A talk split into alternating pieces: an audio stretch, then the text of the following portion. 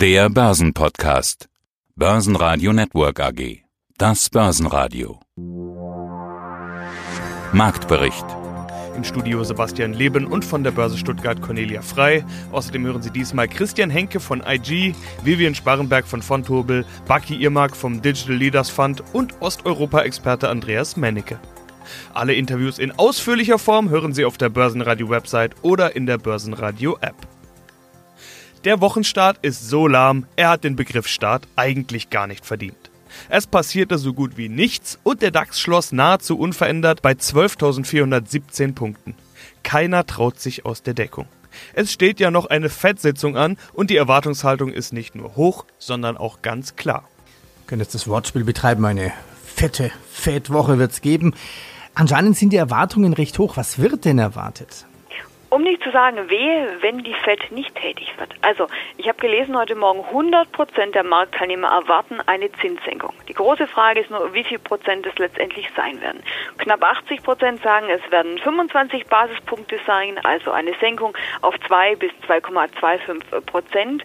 Die anderen sagen, es wäre ein Schritt von 50 Basispunkten, den die FED letztendlich zur Wochenmitte wagt. Also wir sind sehr gespannt. Alles andere als eine Zinssenkung wäre auf jeden Fall eine riesengroße Enttäuschung und würde an den Börsen sicherlich für Aufregung sorgen. Also das ist schon mal im Vorfeld klar. Aber die, wie gesagt, die meisten sagen, das ist ausgemachte Sache, obwohl die Konjunkturdaten jetzt nicht so schlecht sind, dass man sagt, da muss die FED sofort eingreifen.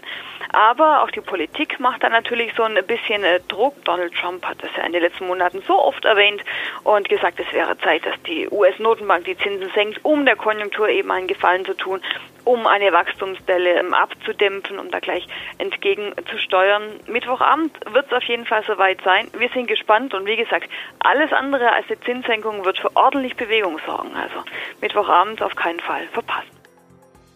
Mein Name ist Christian Henke, ich bin Senior Marktanalyst bei IG Europe in Frankfurt. Was halten Sie von der Gefahr, die vom Brexit, Boris, ausgeht? Ja, der Brexit, das hatte ja auch natürlich ja Wochen, Monate lang natürlich das Geschehen natürlich dominiert. Jetzt ist es ein bisschen ruhiger geworden, wobei jetzt natürlich doch Konfrontation herrscht. Das heißt also, die neue Regierung in London, die steuert auf einen harten Brexit zu. Und das ist natürlich eine weitere Gefahrenquelle, die wir natürlich speziell in Europa ausgesetzt sind. Also es mangelt momentan an Problemen nicht. Wir haben den Handelskonflikt, daraus vielleicht eine Abkühlung der Konjunktur, der Wirtschaftsentwicklung, dann auch noch Brexit und vielleicht dann auch noch die Situation im Persischen Golf. Also wie gesagt, an Störfaktoren mangelt es momentan wahrhaftig nicht. Ja, fassen wir zusammen. Ziehen wir ein Fazit an Störfaktoren, mangelt es momentan nicht, aber das hat die Börse nicht immer wirklich gestört. Was heißt das jetzt für die europäischen Börsen? Warum geht es beim DAX nicht aufwärts? Was heißt das für die Anleger jetzt in der Sommerflaute?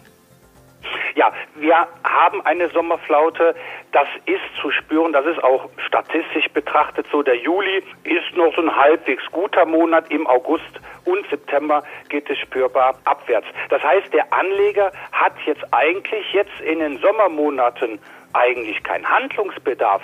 Da heißt es doch wahrscheinlich eher Ruhe bewahren, in den Urlaub fahren, Kraft tanken, aber im Sommer Aktien kaufen, das halte ich momentan für nicht unbedingt die beste Alternative speziell hier in Deutschland. Der DAX befindet sich seit Januar 2018 immer noch in einer Korrekturbewegung. Von dem Allzeithoch ist der deutsche Leitindex noch weit entfernt. Interessanter sieht es dagegen auf der anderen Seite des großen Teils aus. Da könnte die Kletterpartie, die Hosse, weiter fortgesetzt werden. In Deutschland, in Europa ist, wie gesagt, Sommer, doch Sommerflaute. Interessant könnte es dann im letzten Quartal, das heißt also ab Oktober bis Ende des Jahres, also bis Ende Dezember werden. Warum steht die Telekom ganz weit oben? Ja, das haben wir schon lange nicht mehr gesehen. Ein Plus von zwei Prozent, damit größte Gewinner in der ersten Börsenliga. Und dahinter steckt das Thema vom vergangenen Freitag, denn da hat das US-Justizministerium grünes Licht für den Zusammenschluss von T-Mobile US und Sprint gegeben. Also ein Thema, das uns ja schon ein ganzes Weilchen begleitet. Die deutsche Tochter, die Deutsche Telekom, hat schon einige Zeit um diese Fusion gekämpft. Dementsprechend jetzt auch die Erleichterung zu sehen. Die Aktie wieder über der Marke von 15 Euro. Wie gesagt, 2% größte Gewinner in der ersten Börsenliga. Aber so ganz ist die Kuh noch nicht vom Eis, muss man ganz ehrlich sagen, denn 13 Bundesstaaten und der Regierungsbezirk Washington haben gegen diese Fusion geklagt. Denn sie befürchten, dass äh, der Zusammenschluss zulasten der Verbraucher geht und das muss jetzt halt erst auch noch sich quasi in Luft auslösen. Hallo, hier ist Bucky Irmak, Fondsmanager des Digital Leaders Funds. Und wir schauen auf eine schon laufende Berichtssaison. Digital Leaders, das bedeutet ja, dass ihr nicht nur Tech-Werte drin habt, sondern alles Mögliche. Und es kam ja auch schon ganz viel. Allerdings auch Tech-Werte, auch große Player kamen schon dran. Alles Themen, über die wir jetzt sprechen können. Größte Position, darüber wurde im letzten Interview mit Stefan Waldhauser ja schon gesprochen, ist bei euch Disney. Auch da könnte man ja fragen, warum eigentlich Disney und nicht Netflix? Bei Netflix kamen schon Zahlen und das waren schlechte Zahlen, hat man auch deutlich in der Aktie gesehen. Könntet ihr jetzt eigentlich sagen, warum nicht Netflix? Antwort genau deshalb? Als wir uns damals entschieden haben, die Disney ins Depot zu kaufen und nicht eine Netflix, war die Begründung ja, dass natürlich Netflix der Digital Leader zwar ist, allerdings ist die gesamte digitale Fantasie natürlich in dem Kurs enthalten, während bei Disney es eigentlich so ist, dass das derzeitige Geschäft die Bewertung mehr, mehr oder weniger rechtfertigt, aber die gesamte Fantasie mit Direct-to-Consumer das war in dem Kurs eben nicht enthalten und man sieht es im Prinzip bei Netflix, haben sich wahrscheinlich viele nicht vorstellen können, dass da auch mal Abonnenten abspringen können und das ist zum ersten Mal passiert. Also Netflix hat zwar ein Nettowachstum von Abonnenten, hat aber plötzlich feststellen müssen, dass in den USA sich ungefähr 130.000 Abonnenten saldiert ja, von dem Dienst verabschiedet haben und das bevor eigentlich Disney losgelegt hat. Berichtssaison ist generell ein gutes Thema. Wir sind ja jetzt schon mittendrin.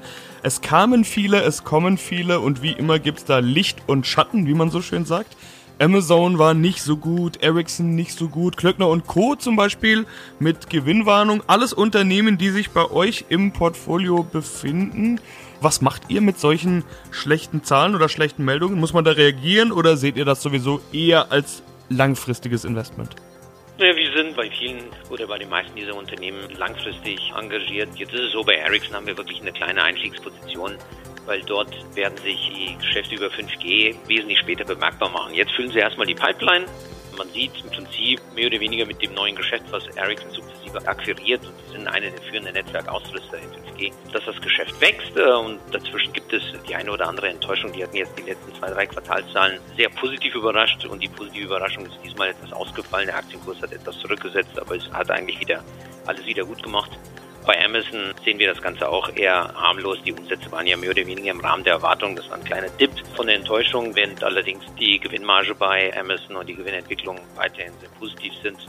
Bei Klöckner ist, muss man sagen, das ist unser, unser kleines Sorgenkind. Wir haben uns sehr schwer getan insgesamt äh, mit deutschen Digitalisierungstiteln.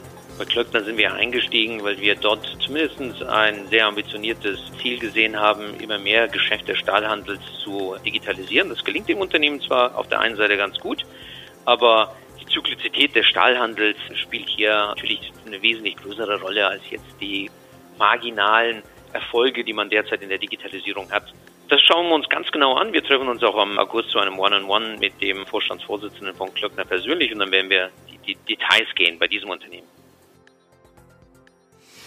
Siemens Erlangen. Also könnte man die Healthineers auch nennen, weil der ganze Stadtteil neben Nürnberg, also Erlangen, gehört ja schon zu Siemens Healthineers, hat Zahlen vorgelegt. Wie gut sind die ausgefallen? Die Zahlen waren doch, muss man sagen, ja leicht unter den Erwartungen der Analysten. Also da gab es Licht und Schatten, um das mal so auszudrücken. Zum einen sind es natürlich Probleme im Diagnostikgeschäft, die Siemens Healthineers belasten und es sind die hohen Anlaufkosten für das neue Laborsystem Italica, die das Wachstum bremsen und nun wird das Ganze auch Chefsache. Also ab Oktober wird sich der Konzernchef Bernd Montag selbst um den Bereich kümmern. Der bisherige leitende Manager Michael Reitemann wird das Unternehmen verlassen im gegenseitigen Einverständnis, so war es heute zu hören. Und generell kann man sagen, das Unternehmen hat ein operatives Ergebnis von 543 Millionen Euro gemacht, ein Plus von drei Prozent. Das war leicht unter den Erwartungen der Analysten. Ähm, der Umsatz ist um acht Prozent gestiegen, der Gewinn um ein Fünftel auf 353 Millionen Euro. Positiv, die Jahresprognose würde bestätigt und ganz spannend, die Aktie heute Morgen zunächst noch im Minus. Ein Abschlag von 1,3 Prozent, also roundabout 35,20 Euro in den ersten Handelsminuten. Und Peter, wenn man jetzt drauf schaut, auf einmal sind die Optimisten am Start. Die Aktie 5 Prozent im Plus. Mein Name ist Vivian Sparrenberg und ich bin Produktmanagerin bei Fontobel. Ja, das macht die Aktien natürlich interessant. Aber jetzt hatten Sie gerade die Volatilität schon angesprochen und das haben wir in den vergangenen Monaten ja auch gesehen, dass es da doch mal wirklich volatil zugehen kann. Woran liegt denn das? Warum ist es da so schwankungsreich? Also die Schwankungsbreite von äh, gerade Chipherstellern ist relativ äh, groß, was man eigentlich nur bei Aktien sieht, die irgendwie wie eine Wirecard durch einen Artikel durch die Mangel genommen wird. Aber diese Branchenabhängigkeit, die sieht man auch bei den Chipherstellern sehr, sehr stark. Und gerade der Handelskrieg, der zwischen China und eben den USA aufgefacht ist, das liegt auf den Bilanzen gerade von den US-amerikanischen Herstellern, die sagen, ich kann meine Chips gar nicht mehr irgendwie nach China bringen, da wo auch die meisten Chips nachgefragt werden, gerade wenn man sich jetzt nochmal die chinesischen Konzerne anguckt, die, die einkaufen oder auch amerikanische Unternehmen, die wiederum in China ihre, zum Beispiel Apple, ihre iPhones produzieren und die Chips kommen da gar nicht an, weil diese durch Sanktionen gar nicht über die Grenze kommen. Und die Chiphersteller aus den USA sagen dann natürlich auch zum Herrn Trump, dass das irgendwie nicht sein kann. Und gerade diese äh, Sanktionen nicht auch natürlich China trifft, aber auch am meisten die USA, weil dadurch, dass sie nicht dahin, wenn man einen Gegenschlag dann von China erwartet, wenn sie dahin verschiffen und dann müssen sie so viel Zoll bezahlen, dass sie gar nicht mehr wettbewerbsfähig sind und dann am Ende die Unternehmen chinesische Marken kaufen. Und deshalb können gerade so welche Handelskriege sehr, sehr stark auf diesen Aktien lasten. Aber auch wenn man Kurszuwächse sieht, auch gerade in den Aktienbereichen, dann sind die schon mal von mehreren Prozent und nicht nur ein, zwei, sondern auch mal 10, 20 Prozent nach oben oder nach unten ausschlaggebend. Das hat natürlich auch immer damit zu tun, wie gerade die Nachfrage überhaupt ist für diese Bereiche. Und sie sind natürlich auch sehr abhängig von der Nachfrage in den einzelnen Unternehmensbereichen.